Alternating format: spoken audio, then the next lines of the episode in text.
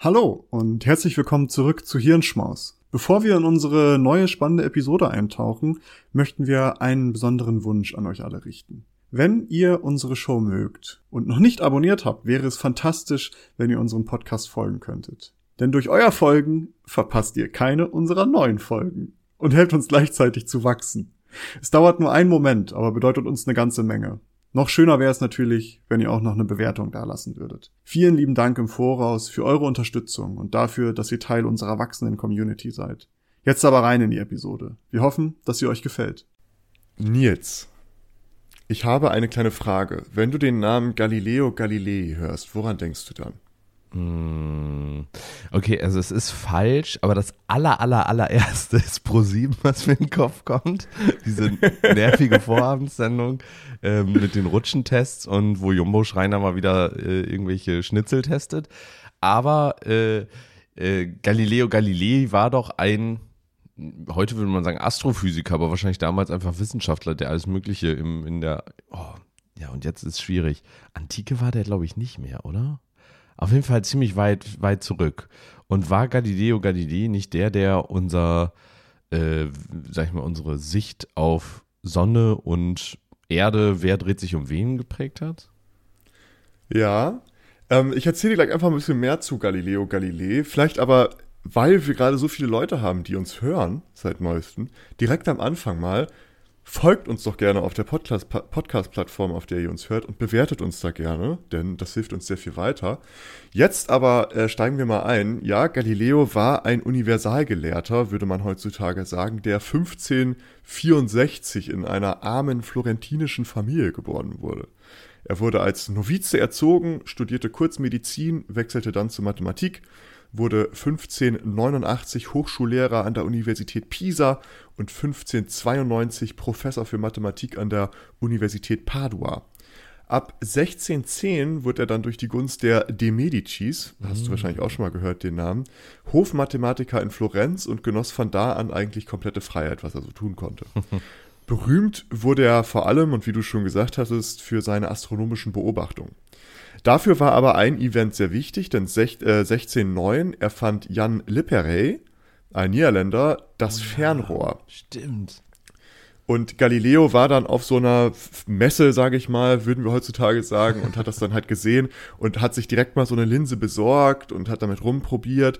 Aber er war selbst auch sehr talentiert im Linsenschleifen und hat dann auch selbst sich solche Linsen geschliffen und hat die nochmal verbessert, bis er eine 33-fache Vergrößerung erreichte. Und Galileo war dann einer der ersten Menschen, die dieses Fernrohr nutzten, um die Himmelskörper zu beobachten. Folgende Dinge stellte er dabei unter anderem fest, und zwar, dass die Oberfläche des Mondes rau und uneben ist, ist zum Beispiel sowas, was er gesehen hat, dass die Milchstraße keine Art Nebel ist oder irgendwie sowas Nebliges, was vorher angenommen wurde, sondern eigentlich eine Anhäufung von zahllosen Sternen und dass der Jupiter vier große Monde hat. Beinahe zeitgleich wurde das noch von jemandem anderen entdeckt, von Simon Marius und man muss auch sagen, der chinesische Astronom Gande beschrieb bereits im Jahre 365 vor Christus einen Begleiter des Jupiters, wahrscheinlich Ganymed, der bei günstigen Bedingungen auch mit dem bloßen Auge gesehen werden kann. Der hat dann schon einen davon gesehen, aber dann, ähm, ja, Galileo hat dann mit seinem Teleskop, sage ich mal, und Simon Marius haben dann die vier großen Monde komplett beschrieben. Und überleg mal, wie krass das ist. Also, ich meine, allgemein, was in der Antike und, und auch davor schon über Sterne, über Milchstraße, mhm. dass das überhaupt so bekannt war. Ich meine, wahrscheinlich konnte man damals aufgrund weniger, also nicht vorhandener Lichtverschmutzung einfach deutlich mehr auch am Sternenhimmel sehen. Heutzutage, ich würde da nichts erkennen. Ich kann dir auch nicht sagen, ob ich, also was der Jupiter ist und dass ich, ob ich den überhaupt erkennen würde. Geschweige denn, ihn wiederzuerkennen. Ich glaube, das ist schon gut. Ja, das ist, ich, ich, ist schon bemerkenswert, was ja. sie damals schon konnten. Wir haben da schon mal drüber gesprochen, als wir über Sterndeutung damals im, äh, in Mesopotamien gesprochen haben. Und die wussten ja auch schon extrem viel. Ja. Klickt da auch mal rein, wenn euch das interessiert. Genau. Aber relevant und interessant oder kontrovers wurde Galileo aber erst mit seinen Gedanken zum kopernischen Weltbild und dem damit einhergehenden Bruch mit dem geozentrischen Weltbild. Was ist das geozentrische Weltbild? Das geozentrische Weltbild ist die Annahme, dass die Welt im Mittelpunkt unseres planetaren Systems steht. Es wurde damals von der Kirche unterstützt, die in einigen Teilen dazu neigte, den Wortlaut der Bibel als Wahrheit auszulegen und deswegen eben, dass die Erde im Mittelpunkt steht, wir Menschen, die die Krönung der Schöpfung sind, etc. Neigte dazu. Ja, äh, lass mal, äh, wir, wir, gehen mal kurz weiter. Äh, durch seine Beobachtung ging Galileo davon aus, dass die Erde nicht im Mittelpunkt steht und sich alles um diese dreht, sondern dass die Erde sich selbst dreht, der Mond sich um die Erde dreht und der zentrale Punkt, um den alles kreist, die Sonne ist. Also das heliozentrische Weltbild. Dies hat ihm einen Konflikt mit der Kirche beschert und das ging so weit, dass er ein Problem mit der Inquisition bekommen, mhm. bekam und für seine wissenschaftlichen Untersuchungen bestraft wurde. So schrieb Voltaire zum Beispiel 1728, der große Galilei, im Alter von 40 Jahren stöhnte er vor sich hin in den Kerkern der Inquisition, weil er mit unwiderlegbaren Beweisen die Bewegung der Erde dargestellt hatte. Ein weiterer Bericht von Giuseppe Baretti aus 1757 besagt, der berühmte Galilei wurde sechs Jahre lang der Inquisition unterworfen, jahrelang inhaftiert und gefoltert, weil er behauptete, die Erde bewegt sich. Aufgrund dieser Geschichte ist Galileo ein Sinnbild für die Freiheit der Wissenschaft geworden oder Wissenschaftsfreiheit im Allgemeinen, da er sich eben damals gegen die Fortschrittsfeindlichkeit der, der Kirche aufgelehnt hat. Das ist so ein bisschen diese Geschichte dahinter, warum Galileo heutzutage noch so diesen, diesen Stand hat, den er hat. Aber ich frage mich jetzt in dieser Episode, oder wir fragen uns, stimmt diese Geschichte eigentlich? Da, da, da. Okay, ich bin, Denn, bin hooked. Es gibt neue, oder was heißt neue, ist jetzt nicht so neu, aber ich wusste es noch nicht. Ich bin bis vor wenigen Tagen noch davon ausgegangen, dass alles so, wie ich das gerade beschrieben habe, passiert ist. Aber es gibt äh, differenzierte Betrachtungen zu mehr Dokumenten irgendwann. Und neuere Betrachtungen legen nahe, dass diese Geschichte in vielen Teilen eher eine Legende ist oder ein Mythos. Gehen wir erstmal über den zum tatsächlichen Grund für die Bestrafung, die er erhalten hat. Wir haben ja gesagt, er wurde bestraft, weil er sich eben aufklärerisch gegen die Fortschrittfeindlichkeit der Kirche aufgelehnt hat. Doch es scheint vielmehr so zu sein, dass die heliozentrische Weltsicht oder das kopernische Weltbild nicht grundsätzlich von der Kirche abgelehnt wurde, wie man, wie ich vorher beschrieben habe. Es gibt nämlich Belege dafür, dass die Arbeiten von Kopernikus zum Beispiel nie vollständig verboten wurden. Was jetzt zum Beispiel äh, ein Hinweis dazu ist, dass es gar nicht so verteufelt war. Denn die Kirche hatte viel mehr empirische Beweise für die Theorie gefordert. Und solange diese nicht geliefert werden konnten, haben sie die Bücher abändern lassen und als falsch dargestellt. Also es wurde schon etwas mit diesen Büchern gemacht, aber die wurden nicht komplett verboten. Es wurde lediglich gesagt, ja, wir wollen aber empirische Beweise dafür haben, dass die Erde nicht im Mittelpunkt steht. Es gibt komplette Zitate von Päpsten, die gesagt haben, naja, es kann ja verschiedene Erklärungen dafür geben, für ein Phänomen, ähm, die wir Menschen noch gar nicht in Betracht gezogen haben, aber die Gott halt in Betracht gezogen hat und ähnliches. Ähm, das heißt, die waren da jetzt nicht 100% von abgeneigt, aber sie waren nicht davon überzeugt, weil die Beweise nicht reichten. Hinzu kommt, dass Galileo mit vielen kirchlichen Funktionsträgern sehr gut befreundet war, unter anderem mit dem damaligen Papst Urban VIII. Dieser war großer Fan von ihm, hat ihn groß gefördert und gab ihm auch die Idee für ein Buch. Und zwar hat er gesagt, hey, Galileo, du hast jetzt diese Ideen zum kopernischen Weltbild, wie wäre es denn, wenn du ein Buch schreibst, in dem du die Argumente für und gegen deine heliozentrische Sicht vorträgst und das ausgeglichen tust und das einfach diskutierst und dann guckst, ob du da empirische Beweise finden kannst.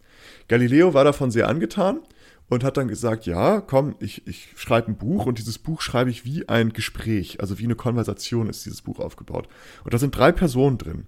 Filippo Salviati ist die erste Person, den hat er nach einem verstorbenen Freund benannt und der steht so für Galileo selbst, der das kopernische Weltbild vertritt und dafür argumentiert. Dann gibt es Giovan Francesco Sagredo, war ebenfalls ein Freund von Galileo, den er ins Buch mit reingenommen hat. Und der ist so ein bisschen im Mittelpunkt, weißt du, so ein offener Denker, aufgeschlossen, der aber auch schon eher so in die Richtung vom heliozentrischen Weltbild, heliozentrischen Weltbild geht. Und die dritte Person ist der Simplicio. Und äh, das ist natürlich eine fiktive Figur, die ähm, das geozentrische Weltbild vertritt Und im Italienischen klingt Simplicio auch wie Einfallspindel, also Simplicissimo. Also im Grunde genommen hat er den Trottel genannt oder Idiot. Und äh, da sieht man ja schon, dass dieses Buch, was er geschrieben hat, vielleicht nicht so ausgeglichen ist in diesem Dialog, weil er so zwei Positionen hat, die eher das heliozentrische Weltbild, das kopernische Modell vertreten und dann den, der das geozentrische Weltbild vertritt, als Trottel darstellt. Naja, nachdem er das Buch fertiggestellt hatte, wurde er nach einiger Zeit und nach einigem Hin und Her wurde das Buch dann auch gedruckt. In diesem Buch, er konnte nie eindeutig beweisen, dass die Erde sich dreht. Ebenso vertrat er sehr, sehr einseitig eben dieses kopernische Weltbild, das sich ja letztendlich auch als falsch herausstellte, was nicht 100% stimmte. Und das große Problem aber an diesem Buch war, dass dieser Simplicio, der Trottel, dass Galileo dem viele Ansichten des Papstes gab. Also der Simplissimo sorgte für viel Gelächter, also Leute haben das sehr gefeiert, diese Person, aber eigentlich war auch allen klar, wer damit gemeint war. Auch der Papst hat das irgendwann geahnt, dass er damit gemeint war. Und darum hat Papst Urban irgendwann dieses Buch aus dem Handeln nehmen lassen und überprüfen lassen. Der Grund für seine Strafe scheint somit nicht nur oder ausschließlich unbedingt der Konflikt zwischen Aufklärung und Religion gewesen zu sein, maßgeblich dazu beigetragen hat wahrscheinlich sein Verhalten gegenüber hochrangigen Kirchenleuten, die ihm eigentlich wohlgesonnen war.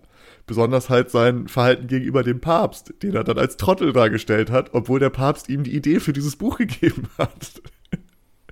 Und, was man auch sehen muss, den Konflikt im historischen Kontext der Reformation. Denn die Schlüsselfrage in diesem Konflikt könnte somit nicht unbedingt der Heliozentrismus an sich sein, sondern die Autorität des einzelnen Gläubigen, die Heilige Schrift nach Belieben auszulegen. Denn Galileos Argument war im Grunde genommen, dass Wissenschaftler die Bibel so auslegen sollten, dass sie mit ihren wissenschaftlichen Ansichten übereinstimmten, weil Galileo war gläubiger Katholik bis zum Ende seines Lebens und auch er hat dann natürlich mit der Bibel gearbeitet in irgendeiner Art und Weise. Und diese Annahme, dass Wissenschaftler die Bibel nach ihren wissenschaftlichen Ansichten auslegen sollten, stand Luthers Ansicht nahe, dass der Gläubige seine eigene Auslegung der Heiligen Schrift vornehmen sollte. Also jeder könnte das selbst für sich auslegen. Und das Luthertum war ja damals durchaus ja ungern gesehen in der katholischen Kirche. Also es war natürlich, da haben, haben da natürlich die Alarmglocken geschlagen. Das heißt, auch das ist nochmal, es kommt nochmal hinzu, dass es gar nicht mehr um dieses Wissenschaftliche geht, sondern um die, um die Art und Weise, wie überhaupt. Und dass Galileo halt einfach ein kleiner Assi war und diesem Papst, also was heißt ein kleiner Assi, ich sage das jetzt natürlich sehr übertrieben, aber dass er einfach mal den Papst vorgeführt hat. Und das ist halt nicht so eine gute Idee. Naja, in so einem, Auto, in so einem autoritären System ist es nicht so eine gute Idee. Ja, Tendenziell ja, genau. ist es, finde ich, überhaupt, also heutzutage würde man es im Worst Case als Schmähgedicht äh, klassifizieren und nur irgendwelche türkischen Diktatoren würden sich darüber aufregen. Aber ähm, insgesamt. Damals? Damals war es halt trotzdem noch krass. Aber auf, auf, auf der anderen Seite finde ich eigentlich, dass das diese Geschichte und sein Verhalten noch viel cooler gemacht. Ich meine, er gibt, er gibt, er lässt sich da jetzt nicht, selbst wenn er ihn dazu ermutigt hat, ähm, zeigt er ihm trotzdem ziemlich offen und ja, vielleicht jetzt in der Form nicht gerade, sage ich mal, ähm, kompromisssuchend äh, zeigt er dem Papst auf, dass seine Ansichten nicht zwingend den neuesten Stand der Wissenschaft entsprechen. Ist vielleicht jetzt nicht die Form, mit der man diese angesprochene Person überzeugt, aber ziemlich sicher ähm, viele, viele der LeserInnen da irgendwie überzeugt hat damit. Und das finde ich ja dann schon wieder eine interessante Form, das rüberzubringen. Ich meine, im Endeffekt ist das so eine Art des, äh, der, des antiken Clickbaits oder der, der oder hier wie äh, Stuckrats Barres neues Buch, äh, in dem dann äh, ein, eine fiktive Geschichte mit äh, relativ nah an äh, realen Personen angelegten Charakteren stattfindet. So findet es ja da im Endeffekt dann auch statt. Also ja. ist schon eine interessante Geschichte. Auf der anderen Seite auch krass, wie viel oder wie, wie autoritär oder wie krass mächtig damals auch Kirche im, im Vergleich zu heute ist. Ja, und man muss ja sagen, er hat da sehr von profitiert, ne? So auch die Medicis, das Ja. waren ja, das ist ja eine große Familie, florentinische Familie, die halt damals in Renaissance halt alles geruled haben. Die Clan-Problematik der Antike. Die, die Clan-Problematik der Antike. Und er hat bei denen gewohnt, war Hofmathematiker, hatte alles, was, was er wollte. Er wurde von der Kirche gefördert, äh, vom Papst gefördert. Der Papst hat ihm gesagt, ja, du kannst deine Ideen vertreten, wenn du es nur ordentlich argumentierst. Und äh, dann hat er halt den rausgehauen. Und darum ist es halt so ein bisschen, wo man, wo man so danken kann, so, ja, er hätte das stilvoller machen können, weißt Er hat ihm schon gesagt, hey, du kannst gegen mich argumentieren. Ja. Mach es nur empirisch richtig, also gib mir gute Beweise. Aus wissenschaftlicher Sicht natürlich auch Quatsch was er gemacht ja, hat. Ja, genau, vertrete beide Standpunkte gleichmäßig. Und er ist dann so, ja klar, mache ich. Und dann den, den Trottel als Papst. ist schon irgendwie sehr lustig tatsächlich. ähm, also ja, das war so ein bisschen der Grund für seine, seine, der eigentliche Grund für seine Strafe. Aber wie sah denn die tatsächliche Strafe aus? Wir haben ja gesagt, er wurde im Kerker äh, und wurde gefoltert und etc und äh, dass er da halt sehr gelitten hatte unter, unter der Inquisition. In Anbetracht der vorliegenden Beweise ist die vertretbarste Position allerdings vielmehr, dass Galileo zwar ein Verhör mit Folterandrohung, aber keine tatsächliche Folter erlitten hat. Obwohl er wegen, während des Prozesses 1633 unter Hausarrest stand und während der folgenden neun Jahre seines Lebens unter Hausarrest stand, kam er nie ins Gefängnis. Das heißt, er war einfach in seiner Villa eingesperrt, was natürlich auch kacke ist. Äh, aber lustig, ich habe da so, hab dazu so ein paar Berichte gelesen und dann äh, hat auch jemand so sehr, ähm, sage ich mal, jetzt nicht unbedingt nur wissenschaftlich drüber geschrieben, sondern auch so ein bisschen lustig drüber geschrieben und gesagt, ja, für ihn hat sich eigentlich nichts geändert, weil das, der Typ war halt einfach ein wirklicher Heimhocker, weißt du, der ist so ungern aus seinem Haus rausgegangen, hatte auch so Rheuma, deswegen ist, hat er sich eh nicht so viel bewegt und hat gesagt, für ihn hat sich eigentlich nichts geändert. War, war also ein Homie? Ja, genau, es war ein richtiger Homie, der hing nur zu Hause ab und äh, hatte natürlich ein schönes Haus und etc. Aber das heißt, äh, auch daraus geht raus, er wurde wahrscheinlich nie gefoltert, es wurde ihm halt angedroht in einem Verhör und ähm, er war wahrscheinlich nur irgendwie mal ganz, ganz kurz im Gefängnis, wenn überhaupt und stand dann aber ha unter Hausarrest in, ja, in seinem Haus. Ich will jetzt gar nicht äh, die Diskussion groß aufmachen, aber theoretisch könnte man auch schon die Androhung von Folter ja als Teil einer Folter sehen. Also von daher. Ja, das, das stimmt. Wenn man psychologische Folterungen da noch mit reinnehmen möchte, äh, dann kann man das auf jeden Fall machen. Deswegen, ähm, vielleicht wurde dann doch gefoltert. Also, naja. Ja, aber ich meine, so in, in der antiken Wahrnehmung, oder ja, Antike, in der Wahrnehmung von damals, ähm, Genau, damals gab es halt diese, da wurde man so an den Armen, ich habe mir das durchgelesen, was so die normalen Foltermethoden waren und die hat er wahrscheinlich nicht durchlaufen müssen, glücklicherweise. Denn äh, die klangen sehr, sehr schmerzhaft. Ich sag's mal so, lest euch gerne die, ähm, äh, die Foltermethoden durch. Ich habe das Buch verlinkt, wo ich das zu dem Prozess mal ähm, auf, rausgefunden habe. Und äh, was auch interessant ist, 1741 äh, genehmigte die Kirche sogar eine Gesamtausgabe seiner Werke. Also auch da haben sie dann nochmal äh, alles von ihm veröffentlicht. Aber 1992 wurde er dann auch offiziell rehabilitiert von der katholischen Kirche. Es musste ausgiebig geprüft werden. Das hat ein bisschen gedauert bei der Kirche. Es dauert einfach, es sind Prozesse da, viel Bürokratie, das dauert einfach. Es ist ein lang, langsames äh, Uhrwerk, was dann tickt. Deutschland hat sich da generell dran orientiert an dem Uhrwerk. Ja, ja.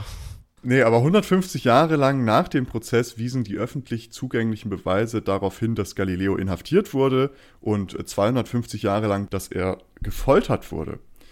Äh, nichtsdestotrotz handelt es sich dabei um einen echten Wissenschaftsgeschichte-Mythos. Eine Annahme, die in Wirklichkeit nicht so stimmt, wie wir sie vielleicht hatten, aber einst ähm, ja halt als wahr erschien. Und da stellt sich jetzt die Frage, ja, äh, ist Galileo dann tatsächlich so dieser Wissenschaftsheld? Zu dem wir dem gemacht haben, also dieser Aufklärungsgenius, der sich gegen die Kirche aufgelehnt hat. Da kann man sagen, seine Geschichte scheint in vielen Teilen zumindest überspitzt zu sein. Allerdings sollte dies nicht von seinem enormen Beitrag zum System der Wissenschaft irgendwie ablenken. Seine Beiträge zur Astronomie haben wir bereits grob gesprochen, also das, was er im Himmel beobachtet hat. Sonst, sage ich mal, war das gar nicht mal so vielfältig, was er da gemacht hat. Aber er hat wesentlich zum Relativitätsprinzip und dem Trägheitsprinzip beigetragen. Er gilt als erster, der das Relativitätsprinzip formuliert hat. Er hat äh, ausschließlich mechanische Vorgänge im Blick gehabt und argumentierte damit, dass ein unter Deck eines beschleunigsten Schiffes befindlicher Beobachter aus den Vorgängen um ihn herum nicht erschließen kann, ob sich das Schiff in Bewegung befindet oder nicht. Mhm. Und sprich, die Bewegung eines Körpers kann nur in Relation zu anderen Körpern festgestellt werden. Das war dann seine, sein Relativitätstheorem, was er damals schon aufgestellt hat.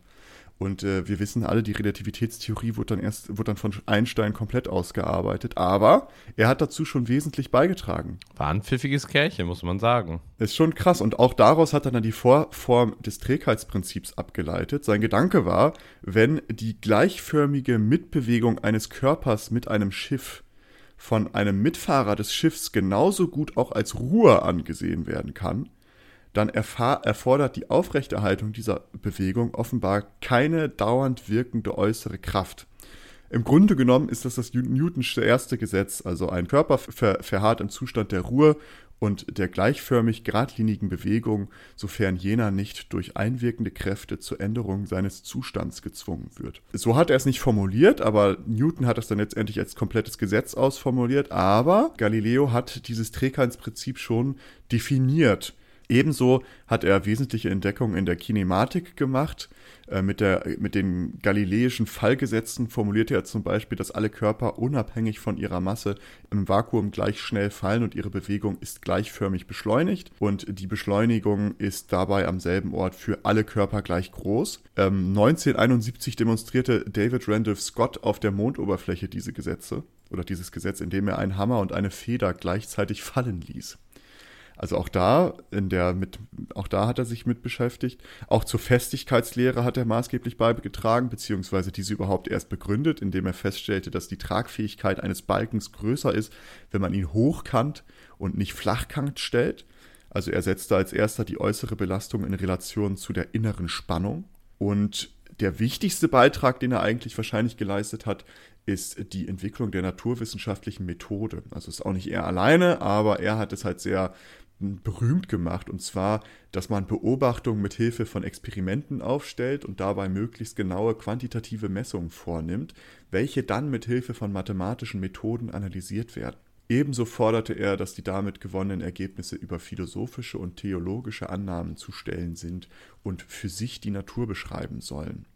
Ähm, das heißt, er hat dieses, dieses Experimentieren und Auswerten, was wir ja schon sehr, sehr häufig hier in diesem Podcast besprochen haben, als Methode so für sich entwickelt oder mitentwickelt und hat damit dann natürlich zum allgemeinen System der Wissenschaft sehr viel beigetragen. Als Fazit können wir also festhalten, ja, die Galileos Geschichte ist in vielen Punkten ein Mythos, eine Legende, die äh, sich lange gehalten hat und auch bis heute noch hält.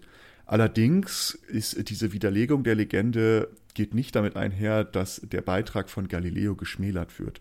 Es war ein pfiffiges Kerlchen, das in sehr, sehr vielen Bereichen, Universalgelehrter eben in sehr, sehr vielen Bereichen etwas zu unserem jetzigen Wissen beigetragen hat oder Grundsteine gelegt hat und auch das wissenschaftliche System als solches geprägt hat.